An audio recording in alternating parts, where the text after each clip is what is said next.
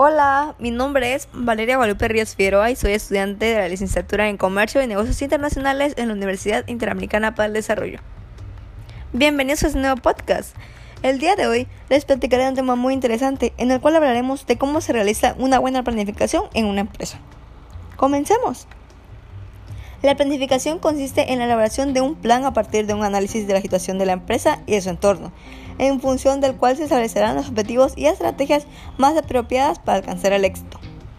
Esto permite que se pueda seguir un curso de acción concreto y definido. Con la planificación se puede determinar qué se va a hacer, cómo se va a hacer, dónde, cuándo se hará y cuánto nos va a costar. Las características principales de la planificación son es que es una herramienta que se utiliza para tomar decisiones importantes en una organización, busca optimizar el logro de los objetivos, busca adaptarse a las necesidades de la empresa y con los recursos disponibles, define acciones concretas y es un proceso racional y deliberado. Para alcanzar una buena planificación de la empresa se debe desarrollar las siguientes fases.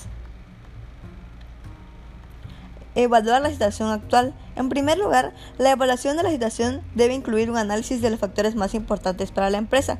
Estos factores pueden ser indicadores económicos, las tendencias del mercado, la competencia y los recursos con los que cuenta la empresa.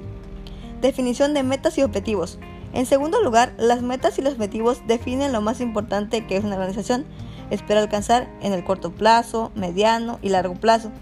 Los objetivos deben estar claramente definidos. Elaborar el plan de acción. En tercer lugar, si se quiere alcanzar los objetivos es necesario definir un plan de acción. El plan de acción indica las actividades concretas que tiene que realizar para cumplir los objetivos. Asignación de recursos. En cuarto lugar, los recursos que se necesitan para llevar a cabo el plan pueden ser humanos, financieros, físicos y materiales.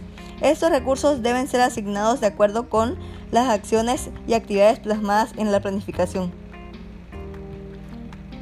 Ejecutar el plan. En quinto lugar, ejecutar el plan implica poner en marcha el plan de acción. Para ello es necesario delegar autoridad, de igual modo asignar tareas y responsabilidades para alcanzar las metas del plan.